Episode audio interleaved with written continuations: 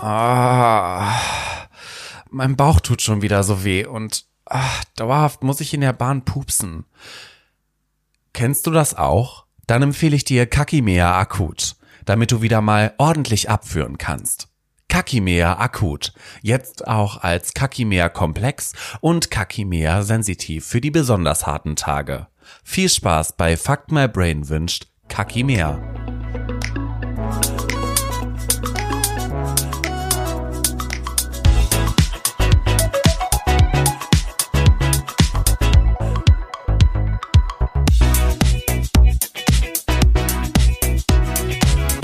Hallo, ihr entzückenden Menschen und herzlich willkommen hier bei Fuck My Brain im Ego-Toba und in diesem Atemzug auch herzlich willkommen äh, in dem erfolgreichsten und beliebtesten Podcast auf Barbados, lieber Noah. Hello, hello.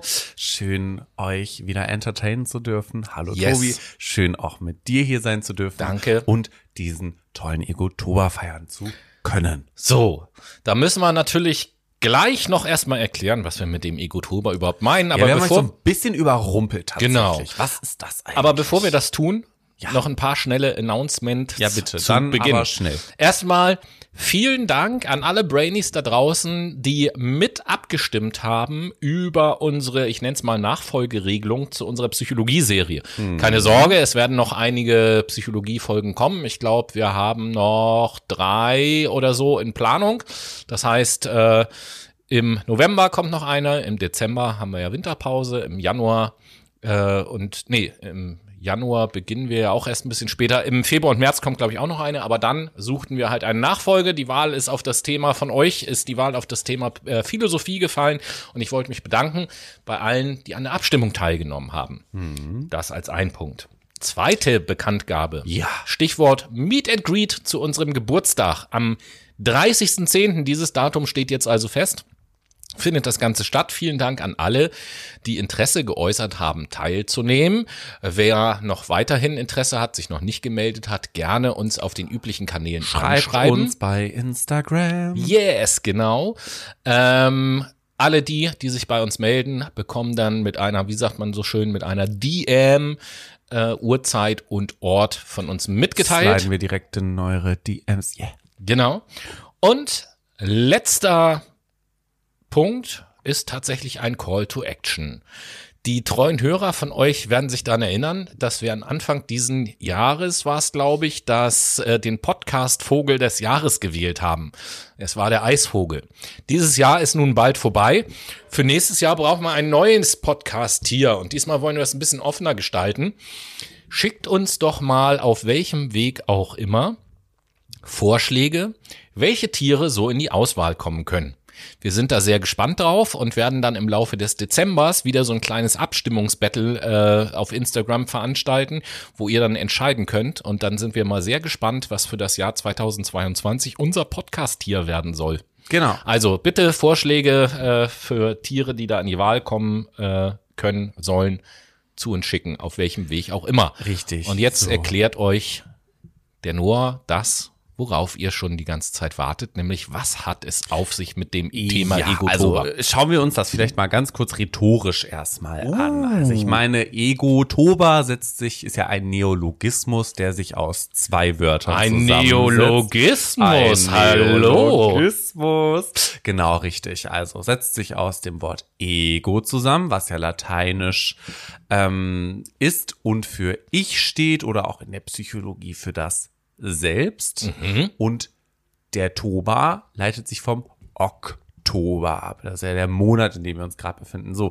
Und ähm, die Frage hinter der ganzen Geschichte mit dem Ego ist einfach, das Ich ist einmal Tobis Ich und das andere Ich ist mein Ich, also Noahs Ich. In Ja. dem Fall wollen wir ein bisschen von unserem Ich ähm, an euch weitergeben. Denn was uns aufgefallen ist, ist, dass wir immer viel für euch quatschen, aber ihr eigentlich relativ wenig über unsere persönlichen und fachlichen Interessen herausbekommt, beziehungsweise auch so ein bisschen über unsere persönliche Historie. Und das versuchen wir jetzt im Konzept dieses Ego-Tobas durch eine ähm, bestimmte Art der der, des Interviews quasi an euch weiterzugeben. Na, siehst du, da habe ich doch gleich die nächste Frage. Du sagst, wir versuchen das auf eine bestimmte Art äh, jetzt umzusetzen. Wie sieht denn äh, was die Sendung angeht, der Egotober überhaupt aus? Was haben wir diese nächste und übernächste Sendung vor?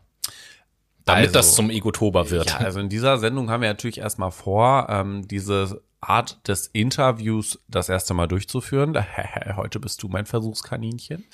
Also, ihr seht schon, heute werde ich die ganze Sendung mal durch Noah interviewt, okay? Genau richtig. Also es geht heute darum, ihr kennt das ja schon, unsere Sendung hat drei Teile. Im ersten Teil haben wir uns gedacht, dass äh, Tobi oder ich in dem Fall nächste Woche sich ein Thema wünschen darf. Im zweiten Teil konnten wir aus drei Themen auswählen und das dritte ist ein Überraschungsthema, was im dritten Teil kommt. Zwar ein bisschen kürzer, aber damit kennen wir uns beide nicht aus. Okay, das heißt, äh, nach diesem Prinzip machen wir heute interviewst du mich und in der nächsten Woche interview ich dich. Genau, und die darauffolgende Woche kannst du ja gerne dann erklären. Ja, das äh, mache ich dann wohl auch. Im Übrigen, äh, so erklärt sich auch so ein bisschen dieser Folgentitel dieser Folge. Äh, nicht der Hashtag, sondern was äh, das, was dahinter steht, sind jeweils die Bedeutungen unserer Namen. Das sei schon mal äh, gesagt. Vielleicht habt ihr ein bisschen gerätselt, warum das so ein seltsamer Folgentitel ist. Weird. Ja, und was ist dann mit der dritten Sendung im Oktober, die ja unsere eigentliche Geburtstagssendung ist? Ja, das ähm, ist quasi eine Freestyle-Folge. Also wir machen ein bisschen was über Themen, Inhalte, die uns interessieren, die lustig sind, die ein bisschen ernsthaft sind, die spannend werden. So. Genau, also bisschen freestyliger das Ganze, bisschen emotionaler, bisschen weniger sachlich. Gleichzeitig äh, habt aber auch ihr gerne noch die Möglichkeit, wenn ihr irgendwelche Fragen an uns habt, Themenvorschläge, Stichworte, über die wir reden sollen oder irgendetwas, dann schickt uns das gerne zu. Das äh, verarbeiten wir gerne in der dritten Oktobersendung sozusagen. Ja, und dann wollen wir doch gar Ja, nicht ich bin lange ein bisschen schnacken. aufgeregt. äh, ja, schauen wir Brauchst doch du mal. doch nicht, du kennst mich doch.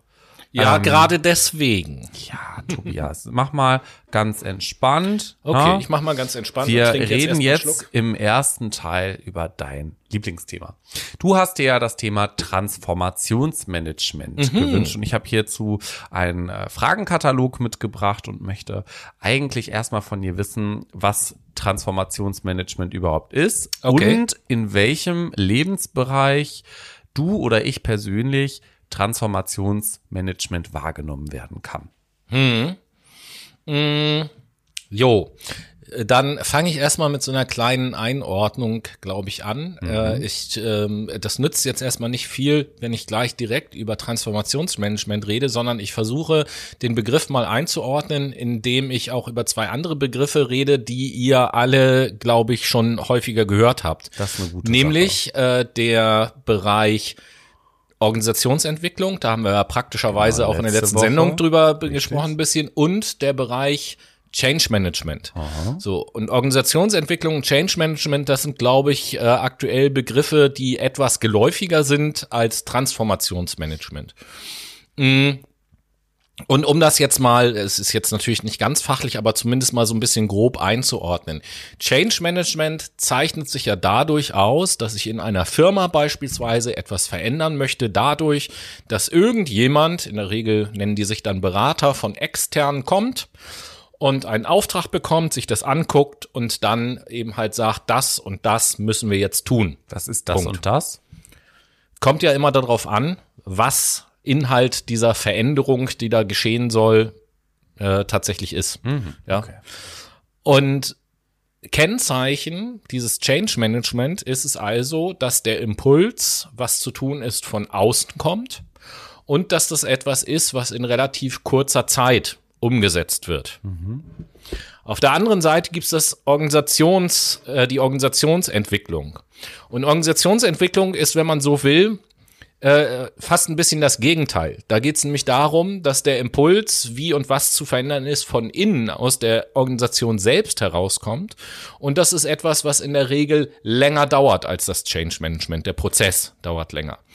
Und Transformationsmanagement ist im Prinzip eine Sache, die so ein bisschen dazwischen ist und versucht, die Vorteile aus beiden äh, Bereichen zu verbinden. Also einerseits äh, versucht äh, die Impulse, wie und was verändert wird, kommen von innen, aber werden eben halt, ich nenne es jetzt mal moderiert so, dass ich nicht, äh, dass das nicht ganz so lange dauert, sondern der Zeitraum, in dem das stattfindet, ein bisschen kürzer ist. Also die kürzere Dauer vom Change Management mit den Impulsen aus der Organisation selbst heraus, aus dem, aus der Organisationsentwicklung, das äh, ergibt dann sozusagen Transformationsmanagement und ist ähm, ja in den letzten Jahren immer populärer geworden, gibt immer mehr Unternehmen, die eben halt diesen Weg gehen und es ist deswegen, du hast es angesprochen, dass es mir ein wichtiges Thema ist. Es ist deswegen für mich ein wichtiges Thema, weil ähm, wir haben ja auch schon mal über die VUCA-Welt geredet in mhm. unseren Sendungen und so. Es hat sich viel verändert, Veränderungen werden immer schneller und immer schneller und ich erlebe es auch in meinem Beruf, dass es viele äh, Unternehmen oder zunehmend mehr Unternehmen gibt, die so das Gefühl haben, wir müssen etwas mhm. verändern äh, irgendwas müssen wir verändern. Wir wissen aber nicht genau was und wie. Und ähm, das sind eben halt Unternehmen, wo ich sage, äh, da kann das Thema Transformationsmanagement interessant werden. Mit dem gesamten Unternehmen aus der Belegschaft heraus zu erarbeiten, was müssen wir verändern, damit wir als Arbeitgeber weiterhin attraktiv sind, dass die Leute hier zufrieden sind, ähm, und wir gleichzeitig natürlich auch eine Unternehmenskultur schaffen dadurch, die es ermöglicht, dass wir als selbstlernende Organisation sozusagen auf die Veränderungen am Markt reagieren können und das Kreativpotenzial, was auch in unseren äh, Mitarbeitern schlummert, beispielsweise nutzen können dafür und nicht immer da stehen und sagen, jetzt müssen wir, jetzt brauchen wir wieder irgendeine Beratungsagentur, die uns sagt, was wir tun sollen. Mhm. Jetzt hast du schon Kreativpotenzial Zeitersparnis, ähm, Potenzial am Markt umsetzen können, genannt. Und das sind ja tatsächlich schon sehr positive Dinge, die aus dem Transformationsmanagement heraus entstehen können. Was sind denn, wenn du jetzt ein Transformationsmanager wärst, für Vorteile, die du mir erklären wollen würdest, wenn du einen Auftrag von mir haben wollen möchtest. Ja, also das, äh, das Ding ist, äh, finde ich spannend, dass du das fragst, weil das ist ja immer so genau der, der ähm, Scheideweg, an dem man irgendwie steht. Ne? Man kann, so wie ich das getan habe, relativ schnell irgendwelche Vorzüge erklären. Meistens, so wie ich das jetzt eben auch getan habe, eher irgendwie so auf den, äh, sind das ja mehr so Soft Facts, die ich jetzt irgendwie so angeführt habe. Effekte quasi auch. Ne? Ja, also das sind ja schon wichtige Effekte. Ich sage jetzt mal Mitarbeiterzufriedenheit, eine Steigerung der Mitarbeiterzufriedenheit ist ja was ganz, ganz Wichtiges. Aber das Problem ist natürlich immer, wenn man jetzt beispielsweise mit einem Geschäftsführer sich auseinandersetzt, der ja letzten Endes einen Auftrag erteilen muss. Mhm. Äh, Geschäftsführer stellen sich natürlich erstmal die Frage, hey, okay, was bietet äh, das für einen Vorteil zwischen Daumen und Zeigefinger? Ne? Also was, was kommt da an Zahlen genau. äh, nachher am Ende dabei raus? Masse am Ende. Und auch da kann man sagen, es gibt ja genügend Studien, beispielsweise eine Steigerung der Mitarbeiterzufriedenheit führt auch zu einer geringeren Fluktuation Inflation, zu einem geringeren Krankenstand, äh, zu einer höheren Produktivität, zu ähm, einer niedrigeren Fehlerquote, zu einer niedrigeren Unfallquote beispielsweise. Und das wiederum sind ja Sachen, die sich dann auch in Zahlen berechnen lassen, wenn ich aufs Jahr gesehen 30 Prozent weniger Krankheitstage in meiner Belegschaft habe zum Beispiel, äh, dann ist das natürlich etwas, was sich quasi in barer Münze für das Unternehmen auszahlt. Gar keine Frage. Genauso mit einer höheren Produktivität.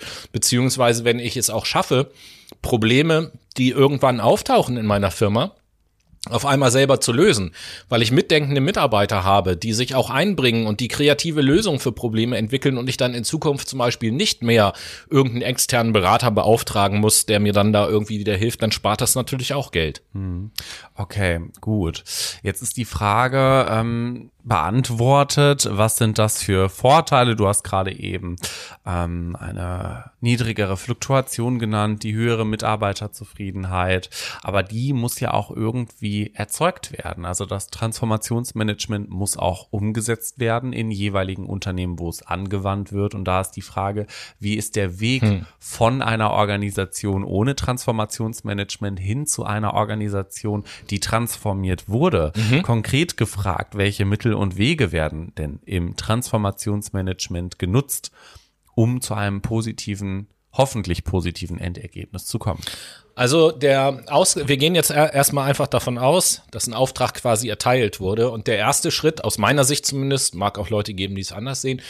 Ähm, der erste Schritt aus meiner Sicht ist immer eine Befragung der gesamten Mitarbeiterschaft. Wichtig, der gesamten Mitarbeiterschaft. Mhm. Vom äh, kleinsten Angestellten bis hin alle Führungskräfte und so weiter und so fort, alle, die in einem Unternehmen arbeiten. Und auch das ähm, aus meiner Sicht idealerweise in zwei Schritten. Nämlich äh, zum einen eine qualitative Befragung und eine quantitative Befragung. Und auch genau in der Reihenfolge.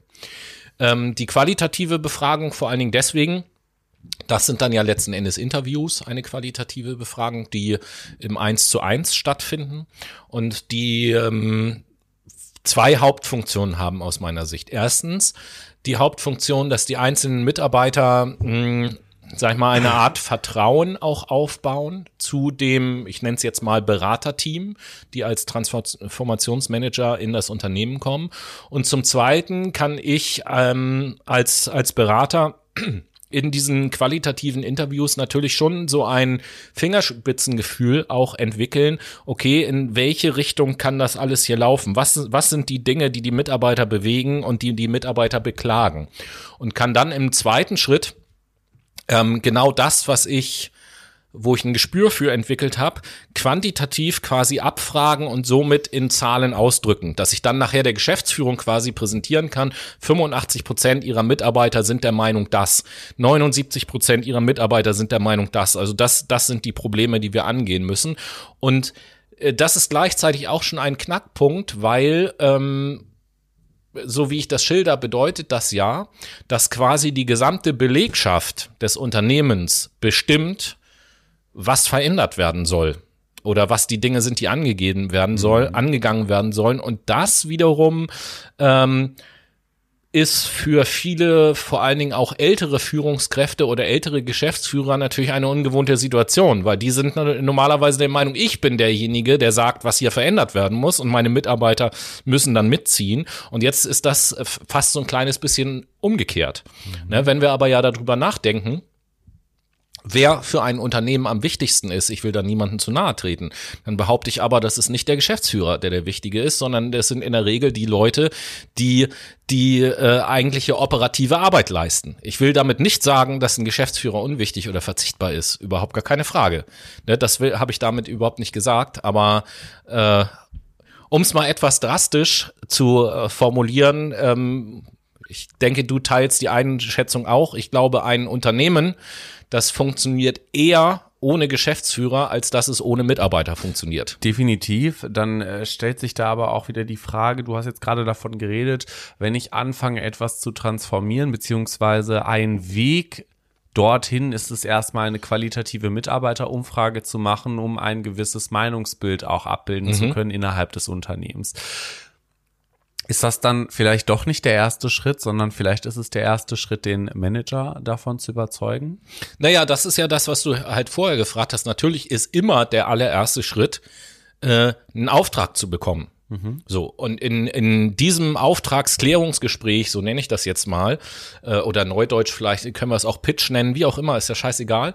Ähm, muss natürlich auch äh, angesprochen werden, wenn wir den Auftrag bekommen, beispielsweise, wie werden wir denn dann vorgehen? Und, und was, was ist unser Grundgedanke? Und wenn an der Stelle man schon feststellt, okay, die Geschäftsführung ist nicht damit einverstanden, dass eine Mitarbeiterbefragung durchgeführt wird, zum Beispiel, weil die sagen, ja, was sollen wir denn die Mitarbeiter befragen? Wir wollen hier einen Rat haben, was wir als Geschäftsführung jetzt umsetzen sollen, ähm, dann muss man natürlich versuchen, mit Argumenten die Leute davon zu überzeugen, mal einen anderen Weg zu gehen. Wenn die das nicht einsehen, dann ist es eben halt nicht der richtige Auftraggeber mhm. für das, was man da so vorhat. Mhm. Äh, das erfordert ein Umdenken und jetzt nehme ich mal die gesamte äh, Führungsmannschaft mit rein, nicht nur die Geschäftsführung. Das erfordert natürlich dagehend ein Umdenken, dass ähm, die äh, in so einem Prozess die Mitarbeiterschaft eines Unternehmens ja im Prinzip mehr Mitbestimmungsrechte bekommt, als sie das eventuell vorher hatte. Das bedeutet gleichzeitig immer auch, dass äh, Führungskräfte das zumindest das Gefühl haben werden, ein, ein Stück, ein Teil ihrer Macht abzugeben. Und das tut natürlich in der Regel eine Führungskraft nicht gerne. Ähm, Wobei ich auch erlebe, ich arbeite ja auch mit Führungskräften, äh, wobei ich auch erlebe, dass es zunehmend Führungskräfte gibt, die so überhaupt gar nicht mehr denken und die schon erkennen, es geht jetzt gar nicht mehr so um dieses, ich bin Führungskraft und das ist ein Privileg. Äh, ich erzähle in meinen Seminaren auch immer, Führung ist kein Privileg, sondern Führung ist eigentlich eine Dienstleistung. Die Hauptaufgabe einer Führungskraft sollte eigentlich sein, die Rahmenbedingungen in einem Unternehmen so zu gestalten, damit die Mitarbeiter sich wohlfühlen und ihre beste Leistung erbringen können. Das ist eigentlich das, worum es geht. Hm, da gebe ich dir vollkommen recht. Das erlebe ich tatsächlich auch in meiner eigenen Arbeit, dass es viele Führungskräfte bestimmt gibt. Ich kenne die nicht alle. Ich höre natürlich auch einiges, ne? Vor allen Dingen, wenn es so um hierarchische Konzepte geht, die wirklich äh, Führung noch als Privileg wahrnehmen. Mhm. Aber ich erlebe es an meiner eigenen Haut. Meine Führungskraft versteht was von Führung und versteht Führungskraft auch als Dienstleistung und als Unterstützung und nicht als ähm, Maßgabe, sondern als Orientierungs. Mhm.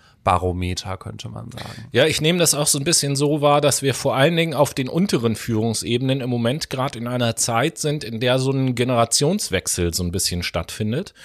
Äh, und ich gehe davon aus, dass so in den nächsten fünf bis zehn Jahren äh, dieser Generationswechsel auch auf der Geschäftsführungsebene stattfinden wird. Mhm. Ich glaube, dass wir jetzt, äh, wenn man sich Deutschland anguckt, auf der Geschäftsführungsebene haben wir eben halt noch diese älteren Geschäftsführer, ähm, die jetzt langsam alle oder viele in das Alter kommen, in den Ruhestand zu gehen. Da wird also in den nächsten Jahren auch viel jungen Nachwuchs es geben. Und in der Stufe drunter, sage ich mal, in der unteren oder im mittleren Management, äh, sind wir jetzt, glaube ich, schon in so einer Zeit, wo so so, ein kleiner Generationswechsel stattfindet. Und da erlebe ich eben halt die jüngeren Führungskräfte, die haben schon ähm, ein etwas anderes Bild von Führung, als es noch die älteren Führungskräfte haben. Ich möchte das nicht kritisieren, was die älteren Führungskräfte gemacht haben. Das hat ja jahrzehntelang ganz wunderbar funktioniert. Aber äh, das vielleicht auch noch so als Gedankenanstoß. Äh, letzten Endes, wenn ich mir den Arbeitsmarkt einfach angucke, äh, haben wir da jetzt ganz andere Voraussetzungen als noch vor 20, 30 Jahren beispielsweise. Ne? Wir haben, wir kommen aus einem Arbeitsmarkt, der ein äh, sogenannter äh, Arbeitgeber-Arbeitsmarkt ist. Das heißt, ähm, der Arbeitgeber ist dort in einer gewissen Machtposition und der Arbeitnehmer muss sich attraktiv machen für den Arbeitgeber, um einen Job zu bekommen. Und wir finden, äh, ähm, befinden uns dort auch gerade in einer Transformation hin zu einem Arbeitnehmerarbeitsmarkt. Ja, es wird immer schwieriger für Unternehmen, äh, Leute zu bekommen in allen möglichen Branchen. Da kann man ja auch im Internet viel drüber lesen. Das ist tatsächlich so. Das heißt, es findet auf dem Arbeitsmarkt eine Machtverschiebung statt hin zu den Arbeitnehmern Jetzt ist es viel stärker so als noch vor ein paar Jahren, dass sich der Arbeitgeber attraktiv machen muss, dass irgendjemand noch kommt und dort arbeitet. Ja, und das muss natürlich auch eine Veränderung in dem Führungsverhalten. Ich meine, sicherlich gibt es so ein paar masochistische Leute, die sagen, ja, ich habe voll Bock auf so eine autoritäre Führungskraft, ne, die mir mal richtig eine Ansage macht, da stehe ich drauf, aber ich glaube, das sind die wenigsten. Mhm. Okay, Jetzt haben wir tatsächlich ein großes Abbild schaffen können darüber, was Transformationsmanagement ist, wo das herkommt, was das für Vorteile bietet, welcher Nutzen damit erfüllt wird, welche, naja, welche Grundbasis auch Transformationsmanagement heutzutage hat, durch den demografischen Wandel, durch den Wandel des Arbeitsmarktes. Jetzt möchte ich in eine abschließende Frage eingehen, ähm, die sich auf die Thematik bezieht. Wir haben am Anfang darüber gesprochen, dass Transformationsmanagement ein Zusammenschluss oder eine Modifikation aus Organisationsentwicklung und Change Management mhm. ist. Jetzt äh, stellt sich für mich aber die Frage, wenn Transformationsmanagement so wesentliche Vorteile bietet, die du hier auch ähm, sehr visuell erklärt hast, als nur die Organisationsentwicklung oder nur das Change Management im Gegensatz. Wieso ist dann Transformationsmanagement nicht in aller Munde und wird haufenweise angewandt? Hm.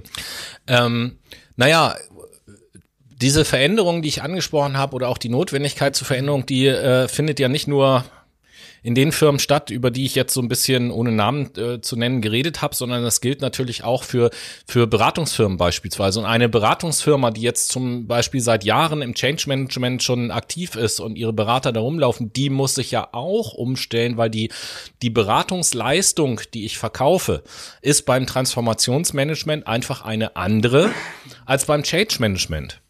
Und äh, dementsprechend bedarf es da halt auch eine Veränderung. Das, das gibt diese Konzepte, das gibt auch eine Menge Unternehmen, die sich damit, äh, die sich damit auseinandersetzen. Also ich glaube, ist jetzt nur so meine persönliche Einschätzung sozusagen am Beratungsmarkt, ist das äh, jetzt so ein, so ein Wachstumsfeld, in das eigentlich jede Beratungsfirma äh, schleunigst einsteigen sollte, um auf diesen Zug noch so ein bisschen aufzuspringen.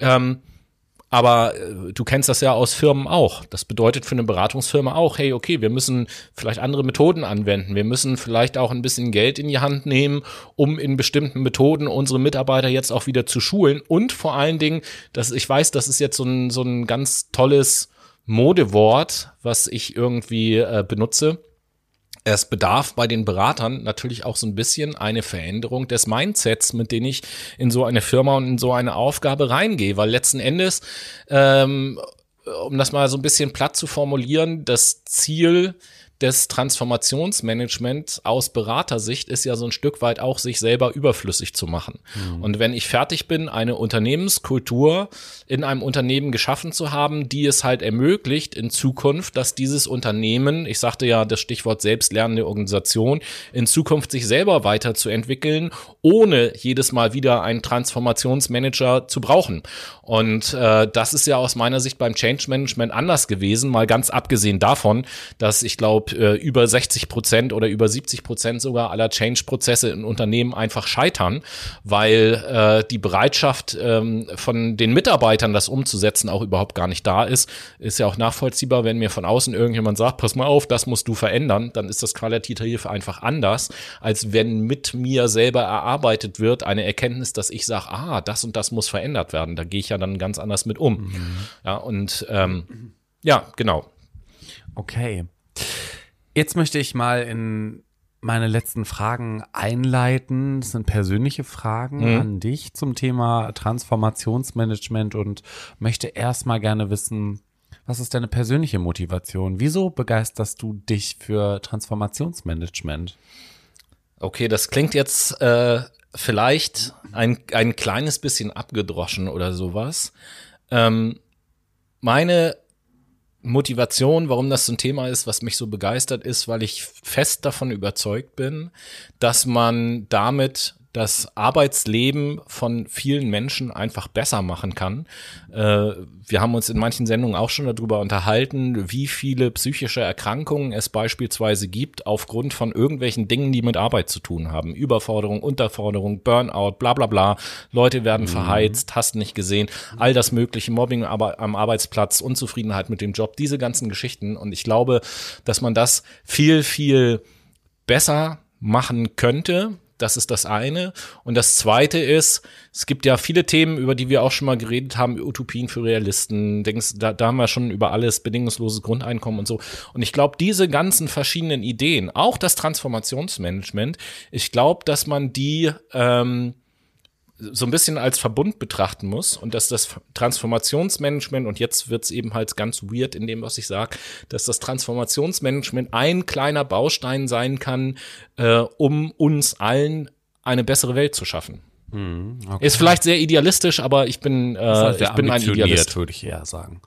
Ähm, was möchtest du mit deinem Wissen zu diesem Thema anstellen? Was sind deine zukünftigen Pläne?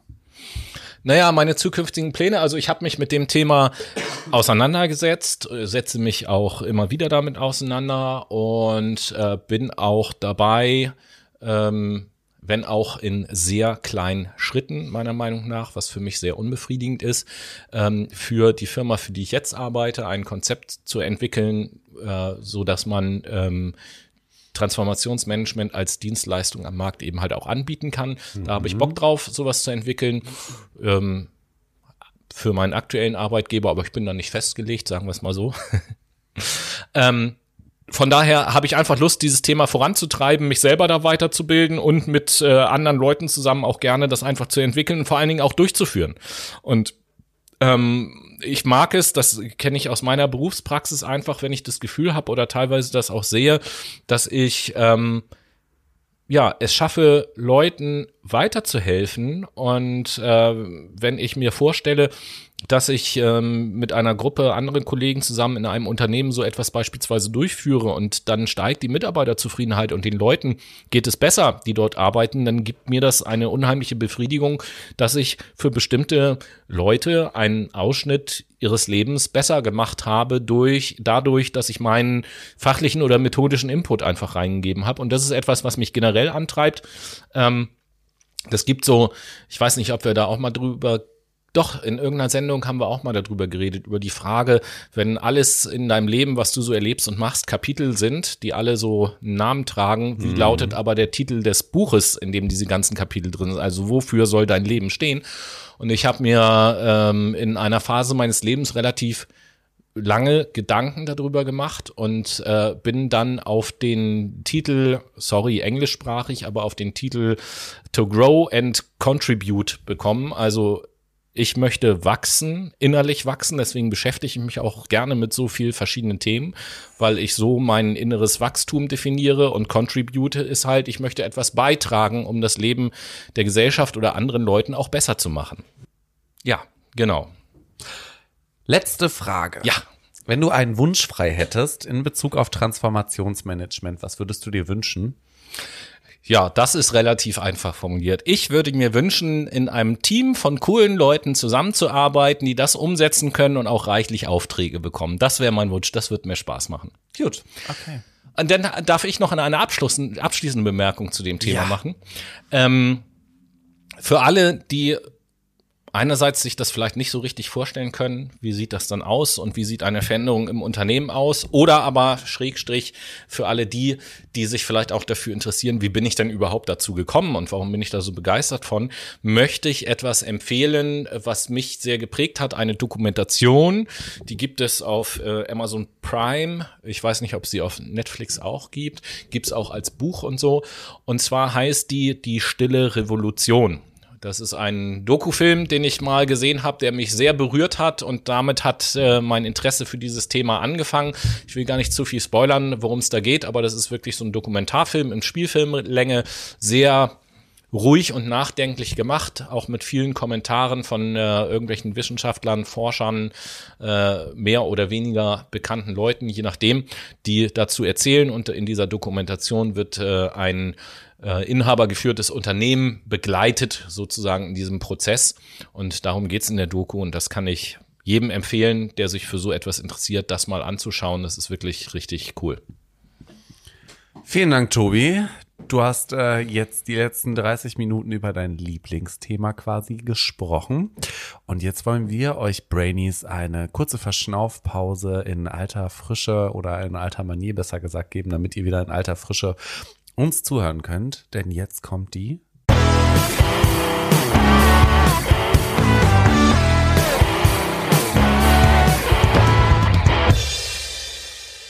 Wir sind wieder zurück mit der Late Machado Playlist, eurer Lieblingsplaylist auf Spotify. Und die findet ihr, indem ihr entweder Late Machado Playlist auf Spotify eingibt und uns abonniert und folgt. Oder ihr geht über unser Instagram-Profil in die Highlights auf den Ordner Playlist und wichtige Links und klickt oben links auf Playlist öffnen, dann seid ihr auch schon am Start. Und in diesem Sinn frage ich Tobi, was möchtest du heute auf die Late Machado Playlist setzen? Jo, da wir uns ja im Ego-Tober befinden, habe ich ein Lied ausgewählt, zu dem ich auch einen sehr persönlichen Bezug habe, sage ich mal, auch schon ein etwas älteres Lied. Das ist nämlich ein Lied, das klingt jetzt dramatischer, als es tatsächlich ist. Also das sage ich mit positivem Herzen und mit positiver Stimmung. Das ist ein Lied, von dem ich mir wünsche, wenn es denn irgendwann mal so weit ist, dass das auf meiner Beerdigung gespielt wird, tatsächlich. Und zwar von Linkin Park, das Lied Leave Out All the Rest. Geil, okay. Ich setze heute äh, auch von einer sehr rockigen Band, aber nicht so sehr rockig, äh, ein Lied auf die Late Machado Playlist, nämlich von Fallout Boy mal wieder. Das Lied Dance, Dance. Wenn du jetzt schon von rockig sprichst, dann kann ich schon mal so viel spoilern. Das zweite Lied ist äh, um einiges rockiger als das jetzt. Okay, gerade. aber wir wollen ja jetzt auch noch weiter die Show rocken und äh, yes. springen jetzt in den zweiten Teil des Ego-Tobers. Du hast jetzt die Möglichkeit, interviewt zu werden von mir zu einem Thema, was, also einer von drei Themen in dem Fall. Ja, also ich hatte Noah drei Themen mitgegeben Genau. und hatte gesagt, such dir eins davon aus. Und ich weiß selber noch nicht, was jetzt kommt. Ich bin ganz gespannt. Ähm, es ist tatsächlich Psychologie beziehungsweise das Psychologiestudium geworden. Ah ja. Ähm, und dazu meine erste Frage. Tobi, du hast ja Psychologie studiert. Richtig. Wieso bist du kein Psychotherapeut geworden? Ähm, tatsächlich ist schon äh, vor Beginn meines Studiums war mir schon klar, dass ich zwar Psychologie studiere, aber nicht Therapeut werden möchte. Einfach aus dem Grund, ähm, dass ich gesagt habe, ich glaube schon wohl, dass ich das könnte, aber ich bin nicht der richtige Mensch dafür. Einfach weil ich, glaube ich, nicht die nötige professionelle Distanz zu den Sorgen und Nöten meiner Klienten halten könnte. Ähm, ich kann habe ich so das Gefühl, ich kann immer am besten Menschen helfen, wenn ich sehr viel von mir selber da auch reingebe und ähm, auch auch persönliche Nähe zulasse und und emotionale Nähe auch zulasse und ich glaube, dass das in der Therapie auf Dauer mir selber auf gar keinen Fall gut tut. Da braucht man eine gewisse äh, professionelle Distanz und ich würde tatsächlich, glaube ich, mit meinen Klienten immer unheimlich mitleiden und äh, nicht im Sinne von Mitleid haben, sondern tatsächlich mitleiden. Und äh, das ist nicht gut. Das ist wahr. Du, ich habe da mal die Frage, was waren eigentlich so die Vor- und Nachteile an der Uni studiert zu haben? Man hört ja immer, manchmal ist man da nur eine Nummer, ne? Man ist die Matrikelnummer. Ach so. Und an der Fachhochschule, da ist man viel in so einem engeren Klassenverbund. Ja, ich habe ja beides erlebt tatsächlich. Ähm, ich ich habe ja den, den äh, Bachelorstudiengang, äh, habe ich ja tatsächlich ganz normal an der Uni hier in Hamburg und äh, den Masterstudiengang habe ich ja studiert an einer privaten Hochschule. So, deswegen kenne ich beide Seiten. Und ähm, jetzt aber auf die Uni bezogen, mh, Vor- und Nachteile. Also ich fange mal mit den Nachteilen tatsächlich an. Äh, das, was man manchmal so hört, man ist nur eine Nummer und so. Im Großen und Ganzen kann ich das auch bestätigen. Auch ich habe ähm, Vorlesungen erlebt, zum Beispiel, wo einige Studenten auf dem Boden sitzen mussten oder in der Tür standen draußen auf dem Gang, weil der Raum voll war und so. Das ist natürlich überhaupt nicht schön und dem Lernen auch überhaupt nicht zuträglich. Gleichzeitig ist es auch so, dass ähm, ich das natürlich auch erlebt habe, dass viele Professoren ihre Studenten dann eigentlich gar nicht so richtig kannten, weil die halten ihre Vorlesungen, haben da 200 Leute vor sich sitzen und von diesen 200 Leuten haben sie dann selber vielleicht 10 oder, oder 15 in einem Seminar. Die kennen sie dann ein bisschen, aber die anderen äh, 180 oder so kennen sie eben halt gar nicht. Also das war in meinem Studium so. Ich weiß nicht, wie es jetzt äh, mittlerweile ist, aber ich vermute nicht besser. Ähm, das ist natürlich irgendwie schon der Nachteil. Auf der anderen Seite ist der Vorteil einerseits, ich nenne es mal so abstrakt, die Kostenstruktur. An einer privaten Hochschule zu studieren kostet natürlich immer äh, extra Geld und das auch nicht so ganz wenig. Äh, das ist das eine. Und was ich einfach als positiv auch empfunden habe, ist aber so der Umgang untereinander, der Kontakt zu den Kommilitonen und so. Man hat einfach unheimlich viele verschiedene Leute kennengelernt. Äh, klar gab es da auch immer so eine Grüppchenbildung, wie das äh, normalerweise ist, aber man hat so seine Lerngruppen gehabt und hat zusammengearbeitet, hat Referate zusammen vorbereitet. Man hat da auch die Auswahl gehabt, wenn es um die Belegung der Seminare ging, beispielsweise zwischen meistens relativ vielen verschiedenen Leuten, die diese Seminare dann auch leiten und, und konnte da ha- hatte sehr viel Gestaltungsspielraum, so wie ich das sagen, in der Zusammensetzung des Stundenplans. Und äh, das habe ich festgestellt, ist halt an der privaten Hochschule, dadurch, dass da alles bisschen kleiner ist und gar nicht acht verschiedene Seminare zu einem Thema angeboten werden müssen, äh, das ist da eben halt ein bisschen starrer. Ist zumindest so meine Erfahrung. Da ist das eben halt vorgegeben, dann findet das statt, dann findet das statt. Es ist eine Gruppe, eine kleinere Gruppe, da ist man auch enger mit dem Prof, das ist vielleicht auch wieder von Vorteil so. Aber in der Ausgestaltung des Studienablaufs habe ich persönlich das an der Uni ähm, etwas flexibler erlebt tatsächlich. Generell äh, allerdings muss ich sagen, ist meine Kritik, dass so dieses ähm, Studium als solches Bachelor- und Master-System und so inhaltlich einfach viel zu starr ist. Also es ist äh, schwierig, äh, wirklich interessengeleitet äh, zu studieren, weil dieses Curriculum, was da vorgegeben ist, ähm, naja, also ob die ganzen Bologna-Reformen das alles besser gemacht haben, wage ich mal vorsichtig zu bezweifeln. Ich glaube, sie haben es eigentlich eher komplizierter gemacht. Und ähm, wenn ich mich so mit Leuten unterhalte, die noch äh, im alten System auf Diplom und so studiert haben, dann äh, scheinen das von der persönlichen Entfaltung her paradiesische Zustände gewesen zu sein. Hm. Ja, jetzt sind wir quasi so ein bisschen äh, thematisch eingestiegen. Jetzt will ich aber mehr Persönliches von Mhm. dir. Wie waren denn deine ProfessorInnen und wie deine KommilitonInnen drauf? Ja, mh, Wie hast du die wahrgenommen?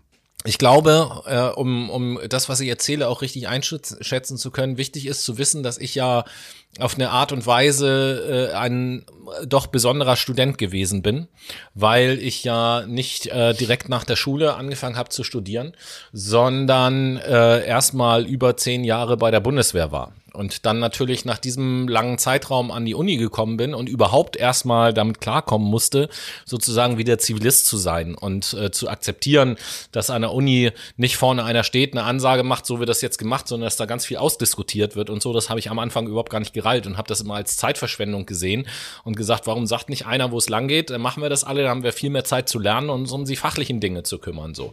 Aber ähm, meine Kommilitonen, das war dann natürlich auch ganz interessant, waren dadurch natürlich im Schnitt deutlich jünger als ich, wenn ich mal mit den Kommilitonen anfange.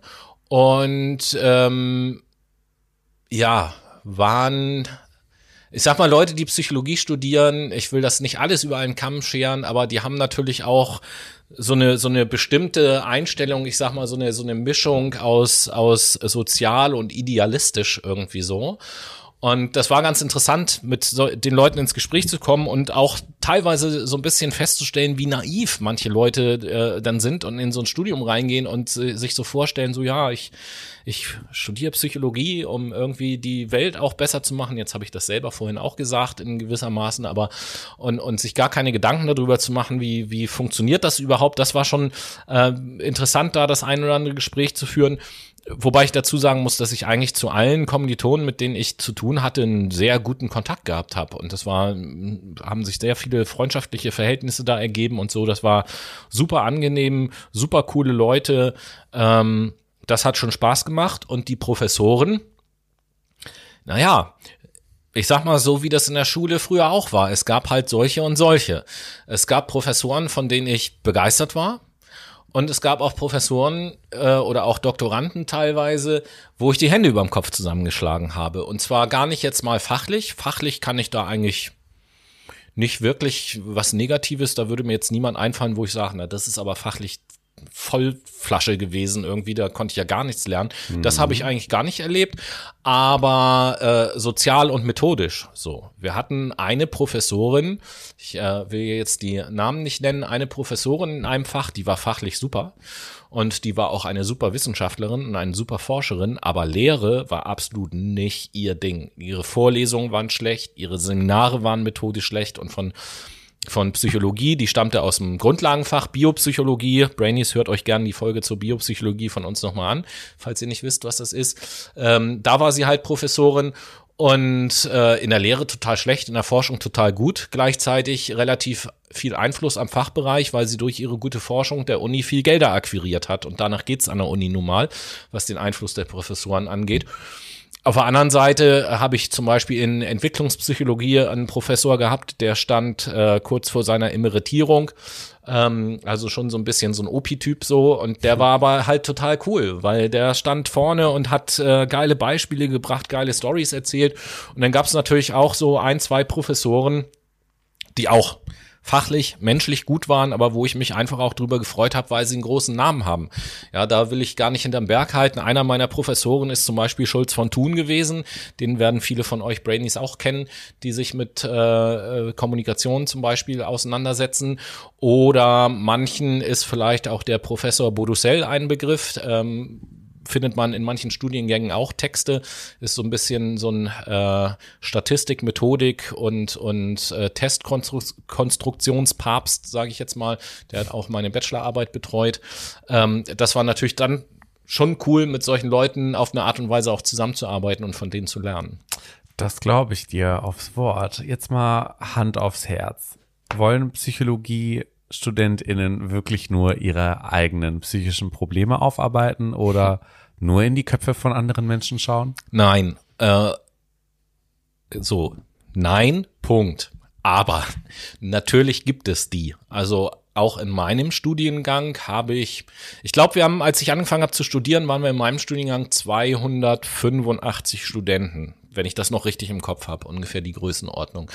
Und äh, es waren, so wie ich das beurteilen kann, natürlich nur äh, äh, ganz offensichtlich zumindest drei oder vier dabei, von denen ich das weiß, wo man gemerkt hat, okay, die sind hier, äh, weil sie sich erhoffen, durch dieses Studium mit sich selbst auch besser klarzukommen. Wir hatten im Studiengang zwei Kommilitoninnen, die äh, ganz offensichtlich äh, unter massiven Essstörungen gelitten haben. Ich glaube, die eine hat es während des Studiengangs dann irgendwann so einigermaßen in den Griff bekommen.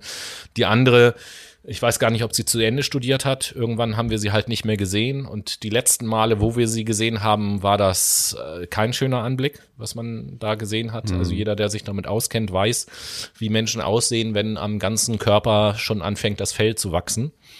Ähm, um das mal zu sagen, viele Leute werden wissen, was ich meine. Ähm, und dann hatten wir auch einen äh, Kommilitonen dabei, der, das hat er nachher auch selber gesagt, der Borderliner ist zum Beispiel. Ähm, also das gibt es schon im Einzelfall. Viele von denen beenden das Studium dann nicht, weil sie nach ein paar Semestern feststellen, äh, es ist nicht nur ein anspruchsvolles Studium, sondern es funktioniert auch nicht durch das Studium, mich selber zu therapieren, beispielsweise. Aber äh, das betrifft halt nicht die Masse.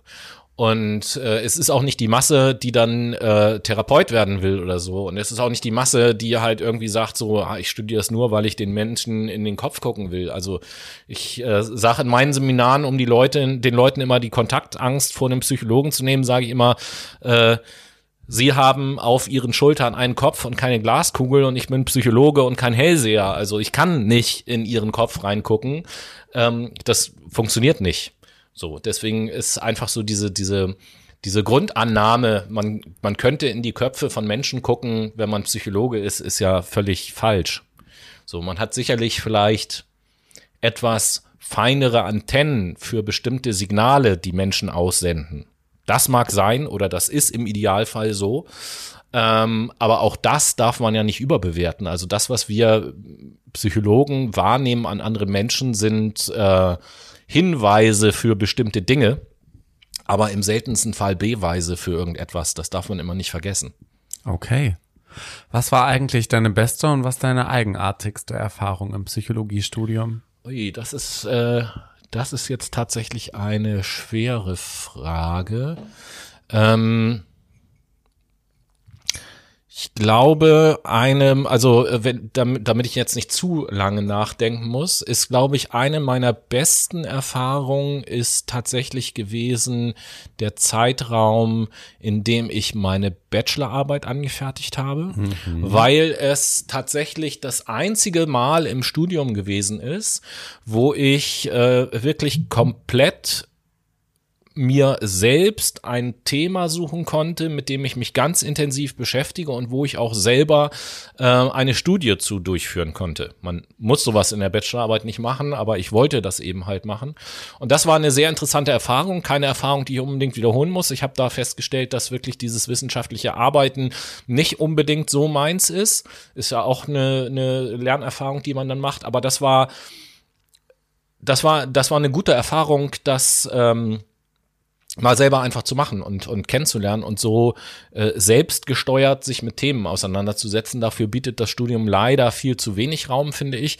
Klar, kann man sich in einer Semesterleistung, im Seminar, kann man sich für bestimmte Themen entscheiden, aber da sind ja meistens dann Themen vorgegeben, aus denen man sich dann irgendetwas aussuchen kann. Die gehören halt äh, im Prinzip in dieses Fach rein. Und bei der Bachelorarbeit konnte ich komplett selber entscheiden, was ist mein Thema, was ist da mein Forschungsansatz, die Thesen formulieren, die Instrumente auswählen, mit denen ich das untersuchen möchte, die Betreuer konnte ich mir selber auswählen und so. Das war schon, das war schon cool, eine sehr intensive Zeit.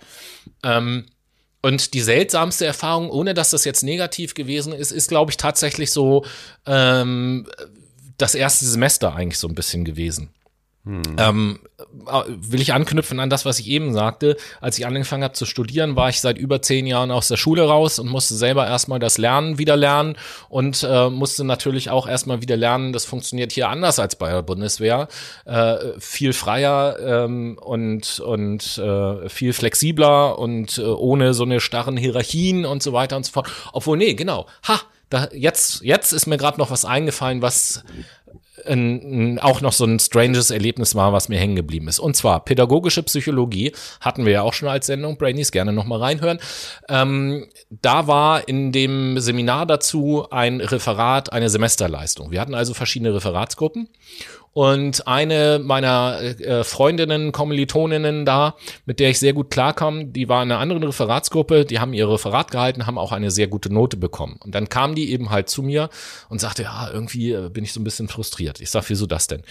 Ja, wir haben ja ein Mädel bei uns in der Referatsgruppe gehabt, die kannte ich auch. Die hat tausend andere Sachen immer im Kopf äh, gehabt, außer zu studieren. War immer auf jeder Demo und auf Dings, das war alles wichtiger als das Studium. Und natürlich, was die Referate anging, die ist bei keinem Referatstreffen gewesen. Die hatte überhaupt keinen Anteil dran. Die kam dann morgens zu der Referatsgruppe und hat gesagt, oh, ich muss ja mit äh, euch mit heute, nein, ich muss ja mit euch heute Referat halten. Habt ihr ein paar Sätze für mich, die ich sagen kann? So, damit ich da nicht so ganz doof dastehe. Das ist ihre Referatsvorbereitung gewesen. Dafür hat sie halt eine Eins bekommen. Ja, nett. So. Und natürlich äh, hat dann äh, meine Freundin da gesagt, das ist irgendwie ungerecht. Wir haben hier die ganze Arbeit gemacht und sie kriegt auch eine gute Note, obwohl sie gar nichts gemacht hat. Und dann habe ich gesagt, ich sag ja, sehe ich genauso. Ich sag, dann musst du zum Seminarleiter hingehen und musst dem das mal sagen. So, da muss ja dann irgendwas passieren. Dann sagt sie auch wieder so, ja, nee, das will ich aber auch nicht machen. Ich will ja niemanden ankacken. Ich sag, ja, sag, entweder du störst dich nicht daran und das ist alles in Ordnung, oder du beschwerst dich. Was für andere Möglichkeiten gibt's da ja nicht. Ja, hm, ich weiß nicht. Und da habe ich zu ihr gesagt, ich weiß, sag, weißt du was? Komm, wir gehen da jetzt hin. Das ist so ein Doktorand gewesen. Und sind wir zu ihm ins Büro. Und ähm, der war halt, der, der war sogar noch ein bisschen jünger als ich zu dem Zeitpunkt. Okay. Und äh, dann sind wir auch reingegangen. Äh, ich sag, hier, Andreas, ähm, meine Kommilitonin, die hat da so einen Punkt und dann kam sie rein und sagt so, ja, und hat den Fall halt so geschildert. Ja, und dann saß der Doktorand da, pff, hat so dicke Backen gemacht, hat uns dann angeguckt und hat gesagt so, ja, so mit den Schultern gezuckt und so, ja, was, was soll ich jetzt machen? Und das war so ein Punkt, wo ich gesagt habe, okay, es klingt jetzt vielleicht ein bisschen arrogant, was ich sage, aber da habe ich dann zu äh, meiner Kommilitonin gesagt, ich sag, geh mal kurz raus. So, und dann habe ich die Tür zugemacht und habe den angeguckt und habe gesagt, das ist doch jetzt nicht dein Ernst, oder? Ich sag, du bist hier Seminarleiter und hier stehen zwei Studenten vor dir mit einem Problem und du guckst uns an und sagst, ja, was soll ich jetzt dabei machen? Also, sprich, wir sollen dir jetzt sagen, was du machen sollst oder wie stellst du dir das jetzt hier vor? Wirklich, also ich habe den da wirklich so ein bisschen rund gemacht. Ich sag, das geht dann überhaupt gar nicht. Ich sag, aber gerne. Ich kann dir sagen, was du machen sollst. Du sollst bitte auf das Online-Portal reingehen, sollst dich mit deinen äh, ähm, Daten einloggen auf das Portal, wo ihr die Ergebnisse eintragt, dann sollst du bei der betreffenden Kommilitonin eintragen, Semesterleistung nicht erfüllt, damit die das wiederholen muss. Das sollst du jetzt machen. Ja, hm, sagt er dann, ja, muss ich mal drüber nachdenken. So hat er natürlich nicht gemacht, weil das immer Schreibkram bedeutet Was und Aufwand. Eine Flasche. Ja, der hat halt andere Sachen, um die er sich kümmern wollte. Und ähm, ich weiß, dass das für Dozenten, wenn da jemand durchfällt, immer ein bisschen Aufwand ist. Man muss das irgendwie begründen und auch vor dem Professor dann irgendwie darstellen. Das ist immer Aufwand und dann vielleicht auch mit der Studentin noch ins Gespräch gehen und Diskussionen führen. Das kostet Zeit, das ist anstrengend, das ist aufwendig. Da hat nicht jeder Bock drauf, keine Frage. Das kenne ich an den, äh, aus den Zeiten, wo ich später selber an einer Hochschule mal Dozent war. Ähm, ja, und da, das ist so eine Sache gewesen, wo ich auch gesagt habe, Mensch, ey, das muss, was, was soll denn das? Das verstehe ich auf jeden Fall. Wir kommen zur letzten Frage. Yes. Würdest du aus heutiger Sicht nochmal Psychologie studieren oder würdest du ein anderes Studienfach bevorzugen? Die Frage kann ich schnell beantworten, ja, würde ich machen. Wie würdest du denn einem Freund oder einer Freundin das Psychologiestudium in 60 Sekunden erklären, damit er oder sie einen ersten Eindruck bekommt? Ähm, Warte, ja, ab jetzt. Also, wenn du dich äh, für Psychologie interessierst und mit dem Gedanken spielst, äh, Psychologie zu studieren, aber noch nicht so dir ganz sicher bist und weißt, worum es da geht. Erstens, höre die Psychologie-Serie von unserem Podcast. Das muss ich an dieser Stelle sagen, passt in die 60 Sekunden rein. Zweitens, ähm, deine Motivation soll sein, ähm, ein besseres Verständnis dafür zu entwickeln, wie wir Menschen funktionieren und daraus ableitend, was man damit alles individuell, aber auch gesellschaftlich an Jobs machen kann, ist eine unglaublich große Vielfalt. Und wenn ich das anspricht, dann könnte das Psychologiestudium das Richtige sein. Chapeau, sogar in 40 Sekunden. Okay, wir haben es schon wieder geschafft. Der zweite Teil ist durch und gleich kommen wir zur zu dem unbekannten Teil. Unbekannte, ja, zur unbekannten Frage, wie dem auch sei. Aber erstmal Mucke.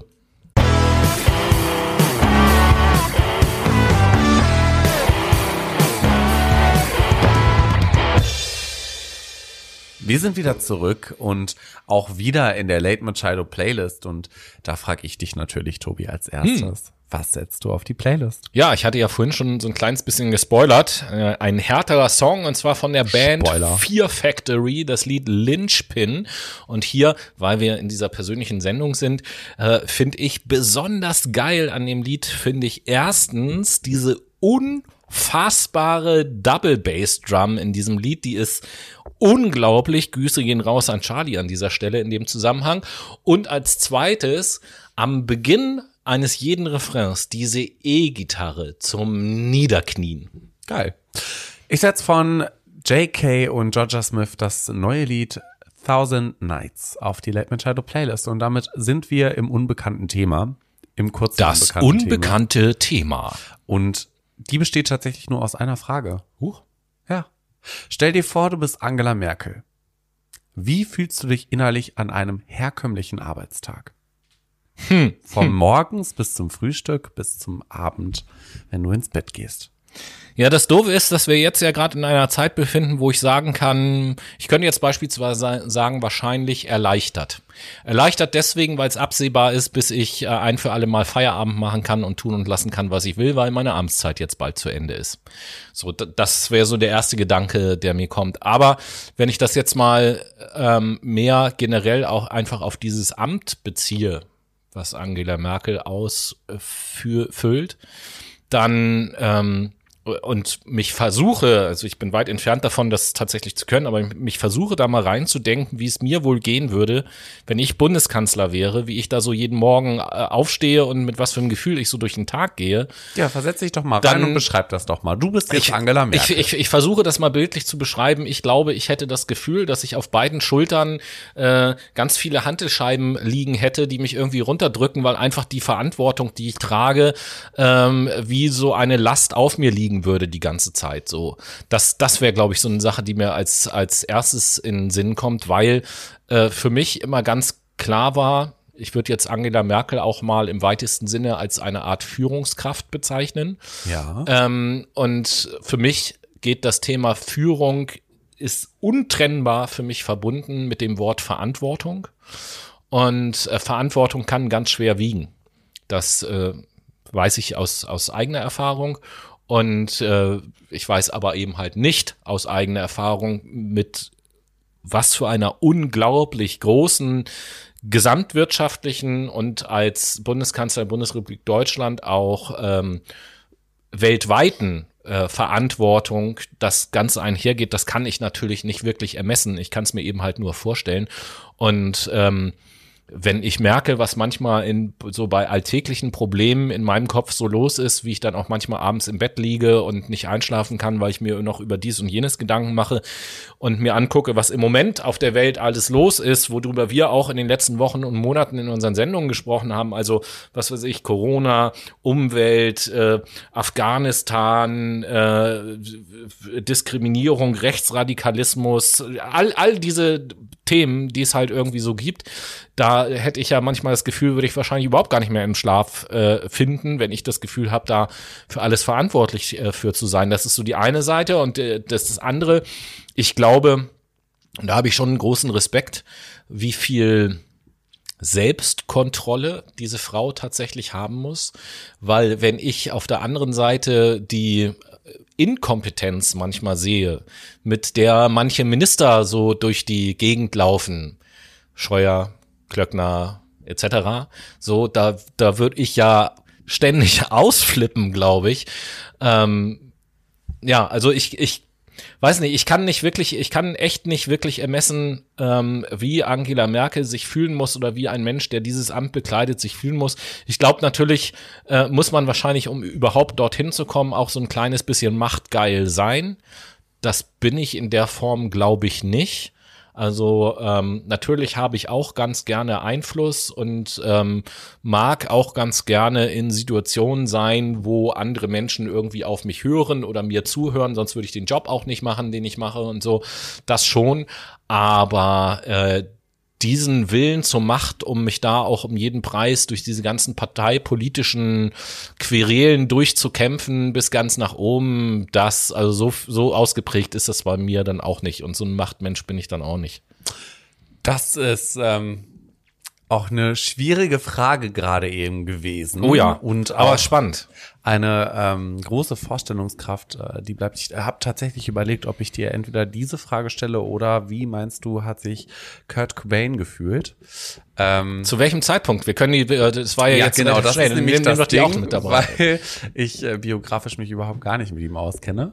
Dementsprechend äh, und auch könnte ich mir nicht vorstellen, da ich den ja, Ja, nicht mein, also habe. ich he- helfe dir mal auf die Sprünge. Wenn du sagst, wie hat sich Kurt Cobain gefühlt? Meinst du, als er sechs war?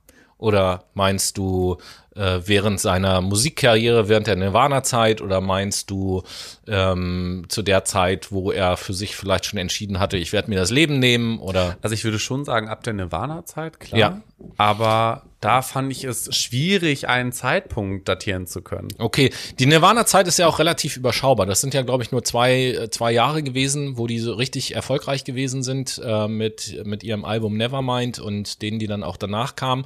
Und äh, das Interessante ist, dass äh, von Kurt Cobain ja auch dieser Ausspruch stammt, ähm, es ist besser zu verbrennen, als langsam zu verglühen. Und das beschreibt ja seine Realität, glaube ich, sehr gut. Er ist ja viele, viele Jahre schon ein sehr depressiver Mensch gewesen, nachher dann auch stark drogenabhängig, um sich selber auch so ein Stück weit zu, zu therapieren dadurch, so wie er das immer gesagt hat. Und ähm, dann kam ja eben halt wirklich diese zwei Jahre, wo Nirvana so nachhaltig die Musikwelt verändert und auf links gedreht hat. Wenn man sich jetzt mal so Dokus und Interviews anguckt mit Musikern aus dem Rockbereich, auch großen, wie viele Leute, wenn sie über Nirvana sprechen, sagen, Alter, das war Wahnsinn, was die gemacht haben und diese Band, wenn man sich anguckt, was Dave Grohl heute macht, okay, ich will nicht abschweifen, ich will bei Kurt Cobain bleiben. Ähm, schwieriger Charakter gewesen, sehr depressiv. Jeder, der sich mit depressiven Personen auseinandersetzt, hat zumindest vielleicht eine ungefähre Vorstellung davon, wie sich äh, diese Personen fühlen. Was ich natürlich auch wieder überhaupt nicht ermessen kann, ist dann so die letzte Zeit. Es gibt ja dieses ähm, mega, mega bekannte MTV Unplugged Album von Nirvana, ist auch tatsächlich, ähm, ich glaube, der das beste MTV Unplugged, was es ever gegeben hat, äh, dieser Auftritt, aus meiner Sicht zumindest. Und ähm, da gibt es ja tatsächlich schon so diese Gerüchte, dass äh, Kurt Cobain, als er gefragt wurde, wie denn das Bühnenbild aussehen soll für diesen Auftritt, hat Kurt Cobain oder soll der wohl gesagt haben, das soll so aussehen wie auf meiner Beerdigung. Und äh, dieses Konzert ist ja auch einer der letzten Live-Auftritte von Nirvana gewesen, bevor Kurt Cobain sich das nebengenommen hat. Deswegen man kann es natürlich im Nachhinein nicht wissen. Deswegen gibt es natürlich auch die hart anhaltenden Gerüchte, dass zu dem Zeitpunkt, wo er dieses Konzert gegeben hat, er schon gewusst hat, dass er sich demnächst das Leben nehmen wird. Und wenn man diesen Gedanken mal zugrunde legt und sich dann das Album anguckt, äh, anhört oder die Videos dazu halt anguckt und überlegt, da singt einer, der jetzt schon weiß, dass er sich bald das Leben nehmen wird, dann macht das das einfach besonders krass so. Und ich kann das natürlich nicht nachempfinden, glücklicherweise möchte ich wahrscheinlich auch überhaupt gar nicht können so, aber das ist ähm, deswegen als Hintergrund für die Brainies vielleicht auch, finde ich es cool, dass du am Schluss diese Frage doch noch gestellt hast, weil äh, Kurt Cobain und Nirvana natürlich auch in meinem Leben eine ganz besondere Rolle spielt. Ich meine, das war Anfang der 90er, da bin ich noch zur Schule gegangen und war so 16 Jahre alt, äh, knapp 17, irgendwie sowas, äh, als Kurt Cobain sich das Leben genommen hat. Und das hat uns alle damals in der Schule natürlich mitgenommen. Und Nirvana war für uns auch wie so eine, wie so eine Explosion. So, das war so, boah, was ist das für eine Musik? Und so ein, so ein Begehren gegen alles das, was irgendwie alt und, und verstaubt war und so weiter und so fort, eine ganz äh, intensive Zeit so. Deswegen äh, habe ich da auch so eine besondere Verbindung zu ihm und seiner Musik und der Band und Dave Grohl, was er heute macht und so. Äh, deswegen Danke auch für diese Frage. Kein Problem. Und damit sind wir auch schon am Ende unserer heutigen Podcast-Folge. Mir hat sehr, sehr Spaß gemacht und ich bin auch ganz gespannt, was du mir nächste Woche für Fragen stellen wirst. Ja, da muss ich ja an dieser Stelle gleich mal auch nochmal sagen, vielen Dank für, für diese Fragen, die du mir gestellt ja, hast. Problem, also es hat gerne. Äh, ich fand's cool, hat mir echt Spaß gemacht. Wir haben sowas ja noch nie gemacht und äh, äh, habe ich dir eben im Pausengespräch ja auch schon kurz gesagt. Äh, für mich ist das jetzt so ein bisschen eine Steilvorlage, die du mir gegeben hast, was die Fragen angeht. Ich muss mir da die nächsten Tage richtig einen Kopf machen, dass ich äh, mir ähnlich coole Fragen überlege zu deinem Wunschthema, zu einem von den drei Themen, die du mir vorgegeben hast und natürlich auch ein spannendes Überraschungsthema mir ausdenken. Ja, bis dahin, liebe Leute, seid gespannt und ähm, habt eine schöne Woche. Im Egotober. Macht's gut. Ciao.